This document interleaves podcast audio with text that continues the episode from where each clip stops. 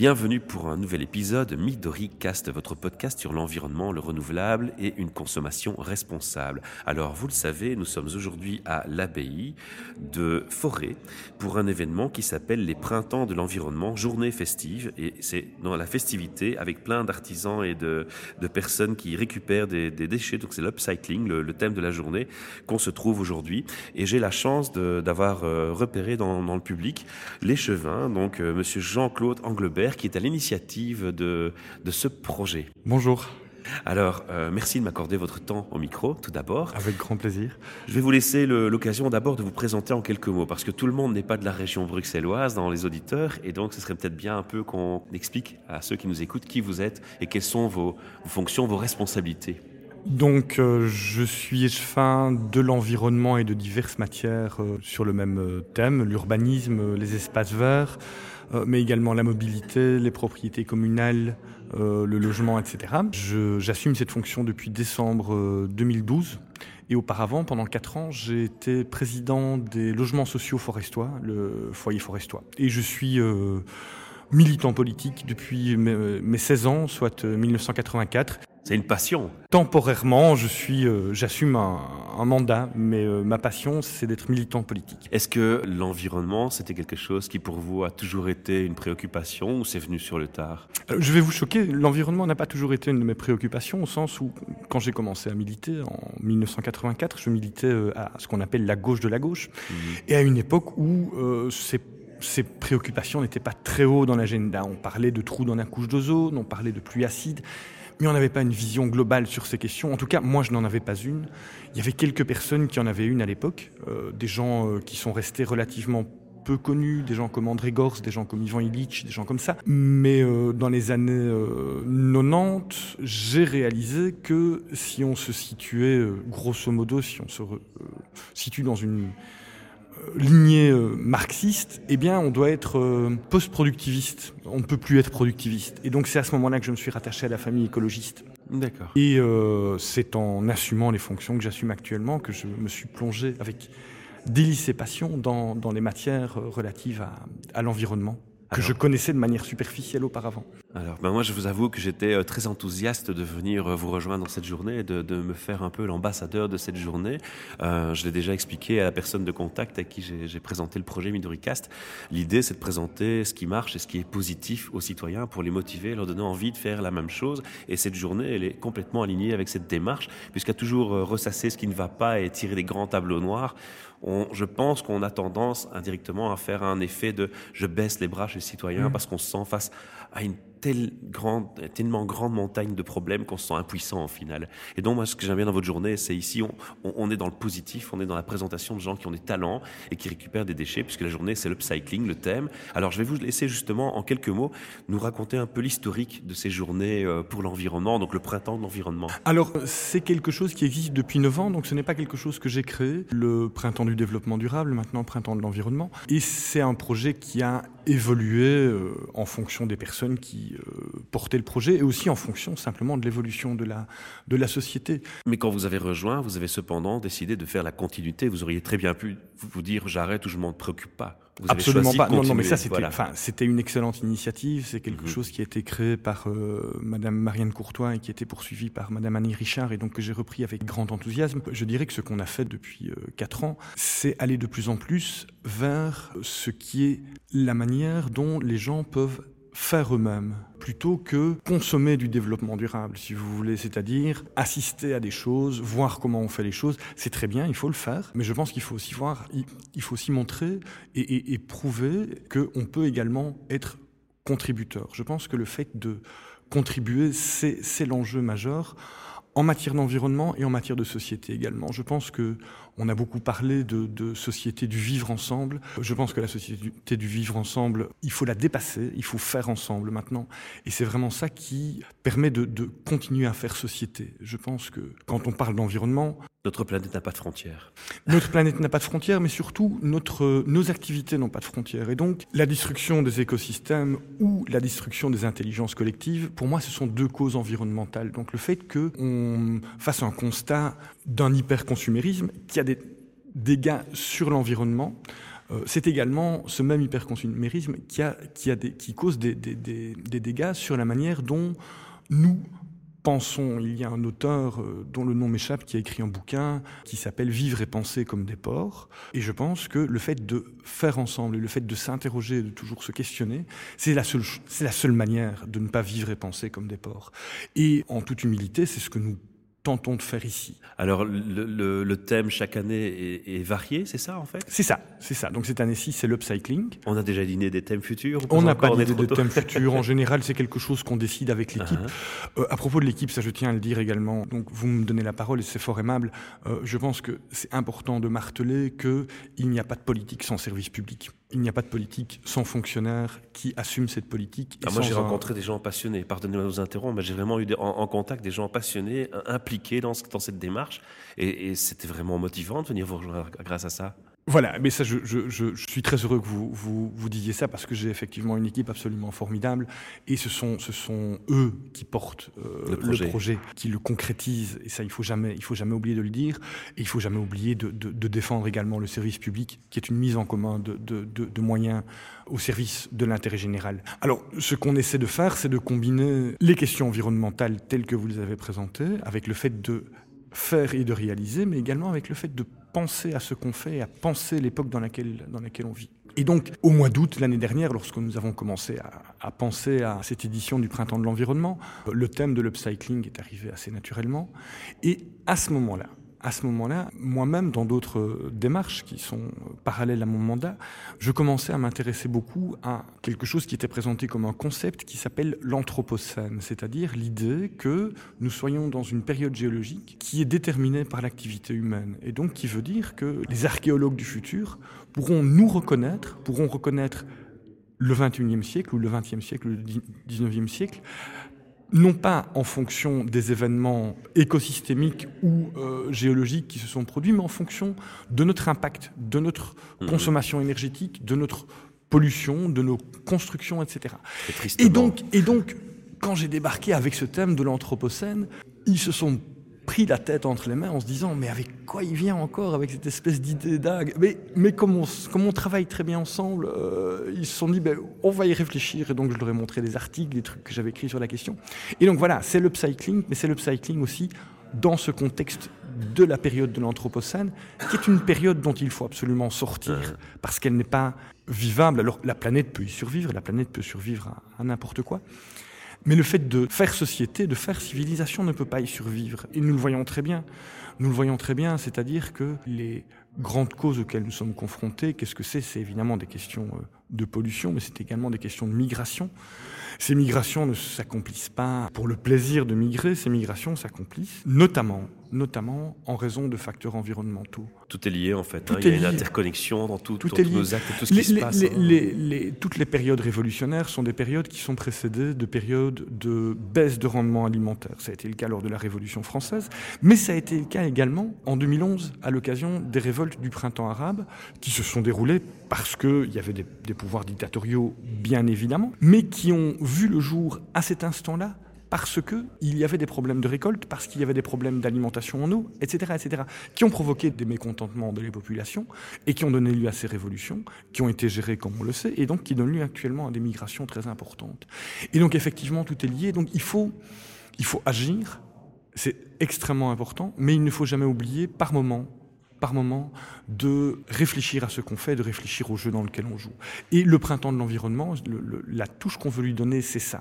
C'est être concret, c'est montrer ce qui se fait, mais c'est ne jamais oublier de s'arrêter pour penser. Alors pour présenter rapidement le, printemps de l'environnement, donc c'est une semaine, c'est plusieurs dates Alors c'est plusieurs dates. Donc il y a eu une, euh, un ensemble d'activités euh, avant-hier, c'est ça, le, le, 20 avril euh, au marché durable Albert. Il y avait un ensemble... des ateliers, je pense. C'est ça, c'était des ateliers concrets de cycling, donc des ateliers où les, les, différents intervenants pouvaient, pouvaient montrer comment faire pour recycler. Il y a aujourd'hui un ensemble d'animations, de, donc il y a notamment vous-même qui venez et qui quelque part vous faites de l'upcycling aussi, puisque vous, vous, vous, permettez de faire en sorte que des gens viennent exprimer ce qu'ils ont euh, dans leur tête et le verbaliser. Mmh. C'est extrêmement important de pouvoir verbaliser pour pouvoir partager. Il y a euh, donc ces ateliers, il y a des artisans, il y a des artisans, etc. Voilà. Donc il y a une communauté qui se qui est en action sur un territoire. Et on a la chance, il y a du beau temps. Ça, et on a du c'est difficile. Et on a du beau temps.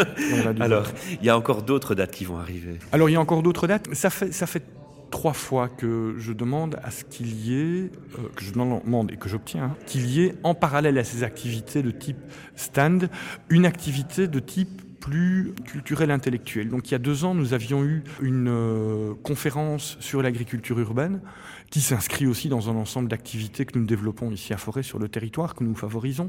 Donc le fait que les citoyens, des citoyens et des associations puissent produire leur nourriture en ville. Et c'est extrêmement important. On pense à la permaculture et des choses comme ça. On pense à la permaculture et on pense aussi simplement à des démarches citoyennes dans l'espace public. Donc des mhm. gens qui installent leur bac potager sur le trottoir, voilà, et qui le partagent. Et donc c'est aussi une dimension qui permet aux citoyens de se réapproprier son espace public plutôt que de râler parce qu'il y a le voisin qui, passez-moi l'expression, fait chier son chien sur son trottoir. Évidemment, ça se fait toujours, mais aussi on agit soi-même sur son environnement et nous on met le cadre qui donne cette possibilité. Montrons l'exemple. Oui, et faisons, c'est ça, faisons, oui, c'est ça, faisons.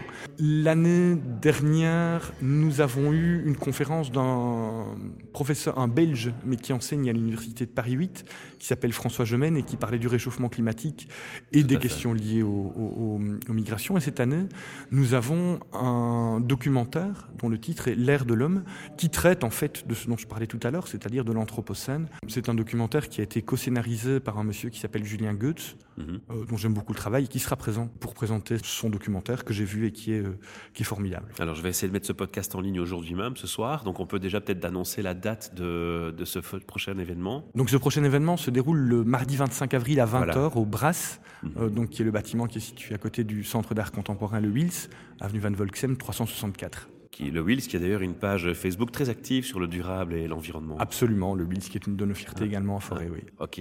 Alors, moi, je me posais une question, enfin, je, vous avoue, je vais faire un aveu très clair, j'ai toujours un peu détesté la politique. J'ai toujours eu le sentiment d'avoir face à moi des gens qui étaient dans, dans l'image, le paraître et le mensonge et l'hypocrisie et rarement dans la cohérence. Alors, c'est peut-être un jugement trop sévère de ma mhm. part, mais je ne mets pas tout le monde dans le même sac. Et je vais donc vous interpeller sur, sur un aspect où je me dis, tiens, qu'est-ce que, qu'est-ce que vous, vous faites d'autre comme action pour l'environnement. Je prends un exemple, je me suis dit, mais j'ai acheté une voiture électrique récemment, je me dis, mais pourquoi les communes qui filtrent, ou, les villes, les grandes villes, tentent à filtrer les véhicules polluants hein? Et je me dis, mais pourquoi est-ce qu'on ne fait pas des choses aussi positives du style, ben tiens, on va décréter que dans telle commune ou telle ville, tous les véhicules non polluants, donc électriques ou hybrides ou CNG, peuvent parquer, stationner gratuitement. Ça coûte rien. C'est une recette en moins, certes, mais ça coûte pas vraiment de l'argent à débourser. Et on a déjà un acte concret en faveur de l'environnement mmh. direct. Et on mmh. stimule l'envie d'acheter euh, non polluant. Il y a des tas d'idées comme ça que les citoyens ont. Et puis on ne reconnaît pas l'action politique qui suit forcément derrière. Alors peut-être il y a trop d'idées. quelle est la problématique qui fait qu'il y a parfois une distorsion entre le citoyen et l'homme politique que vous êtes? Alors, euh, je crois que enfin, votre, votre question est extrêmement riche. Donc, moi, je crois qu'il faut jamais, en tant que mandataire et même en tant que militant, il faut jamais euh, rejeter le constat que euh, nous sommes une des castes les plus détestées mais il y a un euh, décrochage en tout cas avec le citoyen. je ne dis pas que vous êtes détesté, mais je pense qu'il y a un décrochage. Les gens se se méfie nous, qu'on n'est pas cru. Voilà. Et donc, moi, je crois que si les mandataires politiques, si on se méfie des mandataires politiques, je crois que c'est précisément parce qu'ils ne font plus de politique et qu'ils font trop de marketing. Euh, alors, c'est quoi faire de la politique? Eh bien, c'est tenter de répondre à cette question très générale qui est comment voulons-nous vivre ensemble? Ce que vous suggérez, c'est une Ce n'est qu'un exemple. Hein. oui, oui, tout à fait. Mais, on, mais, des centaines, on peut en avoir des, des, centaines, mais je pense que c'est important de pouvoir débattre de ça et de pouvoir en mesurer les tenants et aboutissants. Je suis a priori pas favorable à votre idée, mais ce n'est pas du tout la question qui nous mmh. occupe. La question qui nous occupe, c'est que nous puissions en discuter et que nous mmh, puissions avoir un débat là-dessus par rapport aux conséquences de le faire et ne jamais oublier non plus euh, les conséquences de ne pas le faire. C'est-à-dire que euh, c'est aussi euh, un, travers, je pense, des gens qui occupent une fonction de pouvoir, c'est de rejeter en disant ça aura tel effet négatif, et donc je fais le choix de dire rien ne changera, ce qui est un choix qui peut être de la prudence, mais aussi il faut assumer le fait que si rien ne change, alors ben, ce que vous pouvez vous sentir aussi pas respecté dans votre choix d'avoir acheté un véhicule électrique, ce qui n'est pas la bonne solution. Alors maintenant, pour répondre sur le fond de votre question, la voiture, qu'elle soit électrique ou euh, à moteur à combustion reste un moyen de transport individuel. Et donc, ma hiérarchie de valeurs, si vous voulez, c'est le fait que d'abord on favorise les transports en commun, ensuite qu'on favorise les transports actifs, et donc la marche à pied et le vélo, étant entendu, enfin je suis cycliste moi-même, étant entendu que le vélo reste un moyen de transport individuel et donc qui, induit des comportements individualistes. Et donc les cyclistes, malheureusement, sont individualistes, mais je ne devrais pas dire malheureusement, par définition, on est tout seul sur son vélo et donc on pense d'abord à soi. Sauf si on achète un tandem. Ah, ça c'est mon rêve, ça c'est mon rêve, ça effectivement. Euh, mais bon, il faut, il faut trouver quelqu'un qui euh, accepte de venir faire du tandem avec ça. Mais bon, ça c'est un autre débat. Mais effectivement. Et donc, a priori, euh, mon modèle de société n'est pas un modèle où on abandonnerait la voiture euh, à moteur à combustion pour passer à la voiture électrique. Je préfère évidemment une voiture électrique à une voiture à combustion. Et je préfère surtout une société non pas où on se passe de la voiture, je pense que je ne suis pas anti-voiture. Il y a des cas où c'est impossible. Il y a des cas où c'est impossible, mais je pense qu'il faut en réduire l'utilisation euh, au maximum. Ça, c'est mon avis. Alors après, je, vous rejoins, je mets ça en débat. Je, mets ça en débat. Alors après, on peut très bien avoir des mesures transitoires. On peut très bien mhm. dire, eh bien, pendant une époque, de, pendant une période de 5 ans, par exemple, euh, où les choses sont amenées à évoluer, oui, on favorise les voitures électriques, mais in fine, une voiture est un moyen de transport individuel, ça comporte un certain danger. Je veux dire, votre voiture électrique, elle est du même ordre de grandeur de poids qu'une voiture normale, et donc malgré tout, elle représente les mêmes dangers dans les certains mêmes, cas. Les, mêmes, les mêmes dangers dans, dans, dans, dans certains cas. Et donc, je pense que le fait de penser en termes collectifs à ce qu'on fait, à, ce qu'on fait individuellement reste, reste une priorité pour moi. Mais voilà, c'est mhm. pas. Euh, mais bon, j'ai pris l'exemple d'une voiture. Ça a lancé un petit débat sur la voiture, c'était pas le but. mais on peut parler un peu de tout. On peut parler de l'énergie, par exemple. on parle beaucoup du solaire. Il y a des gens qui installent des panneaux solaires qui se disent, bah, tiens, moi maintenant, le, fournisseur, il va me faire payer une taxe si je remets mon, ma production dans son réseau, alors qu'en fait, je lui produis euh, une énergie qui peut revendre et donc déjà, de toute façon, se payer grâce à ça. Enfin, il y a des tas de débats comme ça qui rentrent où le citoyen se sent un peu largué quand, il, quand il voit et qu'il quand il observe les politiques, alors soit dans leurs actions, soit parfois aussi dans leurs inactions. Oui. Alors, mais euh, pour moi, ce, enfin, ce que j'entends beaucoup dans ce que vous, dans ce que vous exprimez, c'est le fait de ne pas comprendre dans euh, quel jeu on joue. C'est ça. Et, pour moi, ça reste un des fondamentaux. Et, Vous devez mieux communiquer? Je pense qu'il faudrait accepter de mal communiquer. Je pense qu'il faudrait accepter de faire des bourdes. Je pense qu'il faudrait accepter que ce ne soit pas perçu comme une faiblesse, le fait de dire je ne sais pas, le fait de dire parlons-en. C'est vrai que ça, ça, enlève l'authenticité d'une personne. Hein. voilà, voilà. Le fait de toujours euh, euh, devoir être perçu comme quelqu'un qui se vante de ses réalisations, qui les met en valeur, etc. Je pense qu'il y a un moment, je pense que c'est important d'être reconnu aussi pour ce qu'on fait. Vous avez l'air d'être bien euh, ici et, ça, me, ça, me, ça, me remplit de, ça me remplit de joie. Mais je crois qu'il faut quand même aussi faire le constat que, grosso modo, la société ne va pas très bien. On fait des choses pour qu'elle aille mieux, mais je crois que c'est insuffisant. Et donc, il faut aussi euh, admettre ses faiblesses, je pense. Peut-être qu'il faudrait accepter de moins bien communiquer et avoir moins peur des conséquences du fait de moins bien communiquer. Ça, c'est ce que je vous renvoie à vous, mhm. qui êtes euh, un homme de, de, médias. Est-ce que les détenteurs d'un mandat politique ne devraient pas moins bien communiquer? Voilà, ça c'est une question. Une bonne réflexion. Alors on va revenir un peu sur tout ce qui est euh, action donc euh, dans votre sphère d'activité. Qu'est-ce que vous faites d'autre comme action pour l'environnement dans cette commune sur Bruxelles? Qu'est-ce qu'on peut mettre en avant comme initiative sympa et qui, serait des bons exemples pour d'autres à suivre? Alors il y a une chose dont je suis extrêmement content qui est le fait d'avoir mis en place un règlements qui permettent l'utilisation des trottoirs par les citoyens. Je m'explique. Normalement, vous n'avez pas le droit de stocker en trottoir quelque chose qui vous appartient.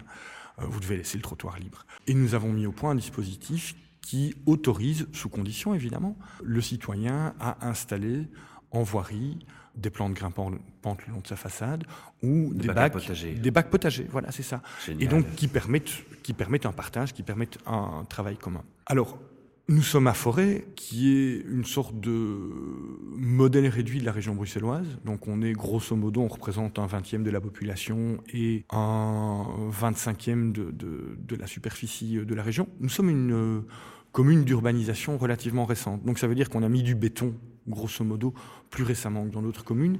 Et nous sommes une commune où il y a une très forte déclivité. Donc ça monte très haut et ça descend euh, au niveau de la Seine. Et donc qu'est-ce qui se passe quand ça penche fort et qu'on met du béton et qu'il pleut, eh bien ça fait des inondations qui pourrissent la vie beaucoup de gens. Et ce qu'on a développé depuis, euh, depuis quelques années, c'est une politique de l'eau tout à fait, euh, tout à fait originale qui consiste à remettre en valeur la présence de l'eau dans l'espace public. Alors c'est pas quelque chose qui se fait euh, en cinq minutes, ni même en, ni même en, en un an.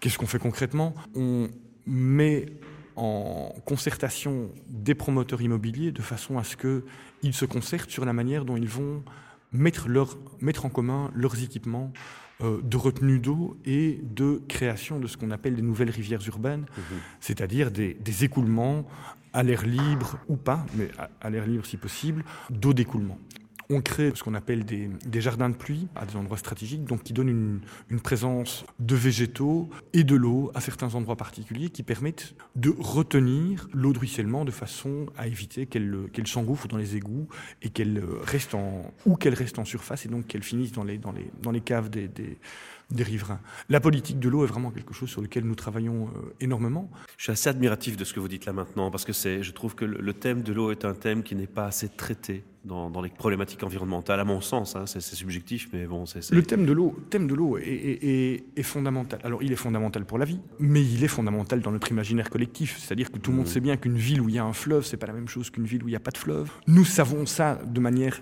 instinctive au sens littéral du terme. Quand je dis instinctif, c'est vraiment, nous sommes des animaux, nous avons besoin d'eau et nous le savons.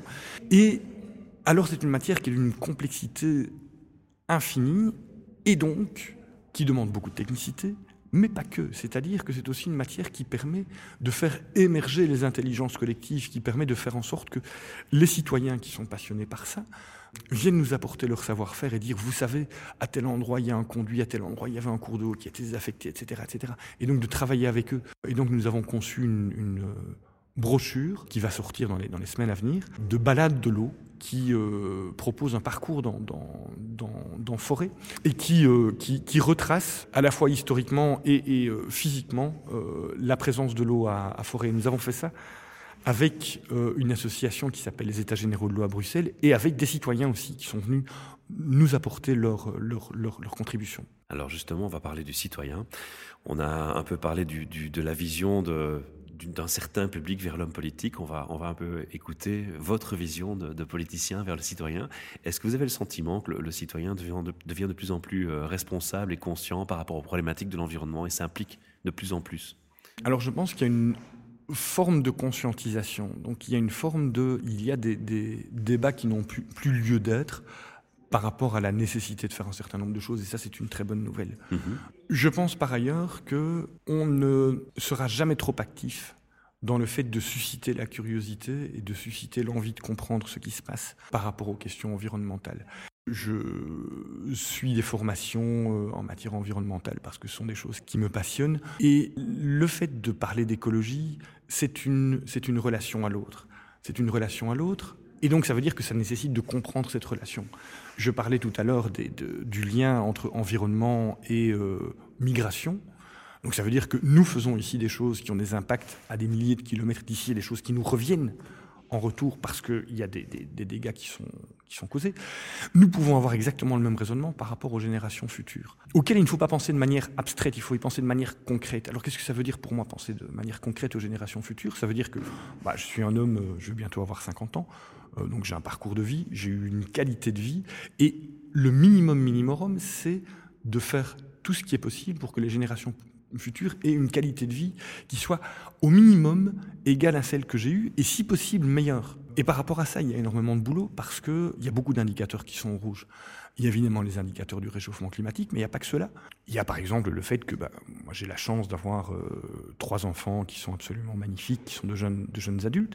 Mais par exemple, nous sommes incapables de savoir pourquoi les générations qui viennent après ont plus de mal que ma génération à avoir des enfants. Donc ça veut dire que là, il y, a des, recherches à entreprendre par rapport mhm. à, ces, questions qui sont absolument fondamentales par rapport au bien-être des générations futures. Je parlais du fait que nous sommes des animaux, donc nous avons aussi ce, désir de, procréer que nous euh, transformons culturellement en famille, en éducation, en transmission de valeurs. Et c'est euh, à titre personnel, c'est l'expérience la plus belle que, qui me soit donnée de, de, vivre, et eh bien le fait de pouvoir permettre aux gens plus jeunes qui en ont le souhait de faire la même chose, c'est fondamental. Et par rapport à ça, on n'a pas le plus petit début de commencement de réponse par rapport à cette difficulté qui se pose aux générations futures. Donc il, faut, il ne faut jamais s'interdire de chercher, ça c'est vraiment le message que j'adresserai à n'importe qui. Faites confiance à vos intelligences, faites confiance à votre intelligence. Mmh Et pour faire confiance à son intelligence, la première étape, c'est de ne pas avoir peur de, faire et de dire des bêtises. J'espère ne pas en avoir dit de trop, mais on construit son intelligence en faisant et en disant des bêtises. Si vous avez dit des bêtises, on dira qu'on en a dit tous les deux alors. alors donc le citoyen, finalement, vous le sentez suffisamment impliqué dans la démarche? Je le sens, j'ai confiance mhm. en le citoyen en tout cas. J'ai confiance dans sa capacité et dans sa volonté à vouloir jouer le jeu. Est-ce que dans cette entité, le citoyen a une possibilité de communiquer ses idées, ses, initiatives, et de quelle manière il le fait? Pour répondre à, votre question, il n'existe pas suffisamment de dispositifs pour cela. Mmh. Donc la manière dont euh, on peut communiquer en tant que mandataire local, c'est euh, bah, simplement en se promenant dans la rue, parce que quelquefois il y a des gens qui, qui qui me reconnaissent, ou il y a des événements, etc., ils viennent me trouver. Ils me contactent aussi beaucoup par mail. Je pense que nous sommes totalement sous-développés en matière d'utilisation positive des techniques numériques. Je parle d'utilisation positive parce qu'il en existe qui sont, à mon sens, négatives et qui favorisent essentiellement la consommation, mais c'est aussi le numérique permet également une contribution, permet de co-construire et donc ça veut dire le fait de développer des modes nouveaux de réseaux sociaux, des modes nouveaux de construction euh, ensemble d'outils numériques. Et ça, on n'est nulle part à ce niveau-là. Alors, on va conclure tout doucement cette interview pour ne pas être trop long pour les auditeurs par une question que je pose euh, presque systématiquement à tous mes invités. Quels euh, conseils, quelles suggestions feriez-vous à nos auditeurs s'ils veulent agir pour l'environnement de façon positive ou une consommation responsable ou durable, qui soit facile et accessible? Alors évidemment, il y a tout ce qu'on appelle les petits gestes qui sont extrêmement importants. Je crois que le plus important, c'est d'être critique par rapport à soi-même, par rapport à, par rapport à ses propres envies euh, qui sont, qui sont tout à fait naturelles, mais ses propres envies précisément de consommation qu'il faut absolument viser à transformer, voilà, c'est ça, en, en, en utilisation. Je crois qu'on ne peut pas la base pour moi est de ne pas désirer pour soi ce que chacun ne peut pas désirer. Et c'est pas de moi, je vous laisse trouver de quel philosophe ça vient. Une recherche Google. pour ceux qui ne connaissent pas. Ok, super. Merci, merci de m'avoir accordé votre temps. Et ben, un immense merci pour vos, pour, vos, pour vos questions. Au revoir. C'est gentil. Au revoir.